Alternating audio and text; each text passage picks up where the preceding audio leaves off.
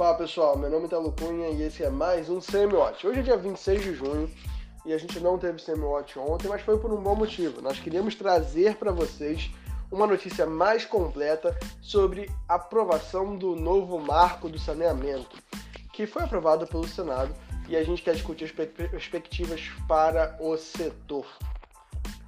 O novo marco legal do saneamento vem sendo discutido no Congresso Nacional desde 2018 Duas medidas provisórias sobre o tema já foram editadas, mas perderam a validade por falta de consenso entre os parlamentares sobre o texto a ser aprovado. A proposta cria novas regras para o setor e abre caminho para uma participação mais efetiva da iniciativa privada na exploração dos serviços. Atualmente, o saneamento é prestado majoritariamente por empresas públicas estaduais. O novo marco legal visa aumentar essa concorrência. O texto aprovado apresenta alternativas para que a meta de universalização do acesso à água potável e de ao menos 90% da população a serviços de coleta e tratamento de esgoto seja alcançada até o final de 2033, conforme prevê o Plano Nacional de Saneamento Básico, que será balizador de novos contratos. Além disso, fica extinto o modelo de contratos de programa, que não tem concorrência e são fechados diretamente entre os titulares dos serviços e as concessionárias, mitigando assim a possibilidade de casos de corrupção. Os contratos de programa ou de concessão vigentes poderão ser até reconhecidos e, por acordo entre as partes até 31 de março de 2022, renovados por 30 anos. No entanto, deverão comprovar a viabilidade econômico-financeira dos mesmos.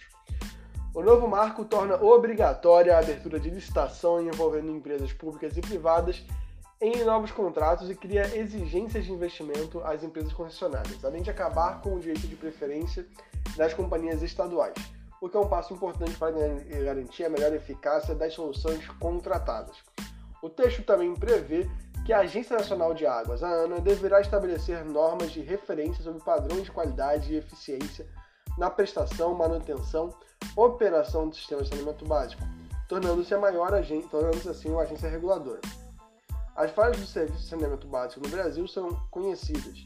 As medidas de higiene, como lavagem das mãos, estão entre as formas mais importantes de prevenção de doenças, mas grande parte da população encontra dificuldades para segui-las pela falta de acesso ao saneamento. Atualmente, quase 35 milhões de brasileiros têm acesso à água tratada e mais de 100 milhões sem coleta de esgoto. E, além disso, menos da metade do esgoto gerado, 46% apenas, é tratado. Outro estudo obtido pelo G1, que é a nossa fonte aqui desses, desses dados, e pela TV Globo, mostrou que em 2018 o desperdício de água chegou a 6,5 bilhões de metros cúbicos, equivalente a 7,1 mil piscinas olímpicas desperdiçadas por dia. Além disso, como essa água não foi faturada pelas empresas responsáveis pela distribuição, os prejuízos econômicos chegaram a 12 bilhões de reais o mesmo valor dos recursos que foram investidos em água e esgoto no Brasil durante todo o ano. Os principais pontos da proposta são: quanto aos responsáveis pelo saneamento básico. A proposta define que os municípios e o Distrito Federal são responsáveis pelo serviço de saneamento básico. Além disso, permite a criação de consórcios públicos e convênios de cooperação entre municípios vizinhos para a prestação do serviço.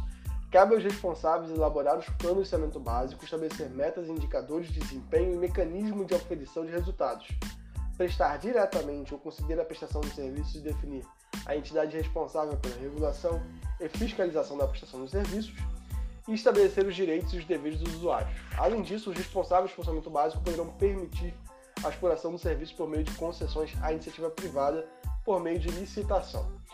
O texto determina também que os contratos deverão conter cláusulas essenciais, entre as quais as seguintes metas: expansão do serviço, redução das perdas na distribuição da água tratada, qualidade na prestação de serviços, eficiência e uso racional da água, energia e outros recursos naturais, reuso de efluentes sanitários e aproveitamento de águas da chuva, além de, do aumento ao acesso ao saneamento e à água potável.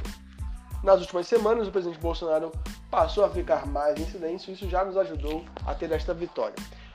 Que o governo e o legislativo possam se unir para levar o Brasil para frente e retirar as amarras do passado, principalmente a população mais pobre.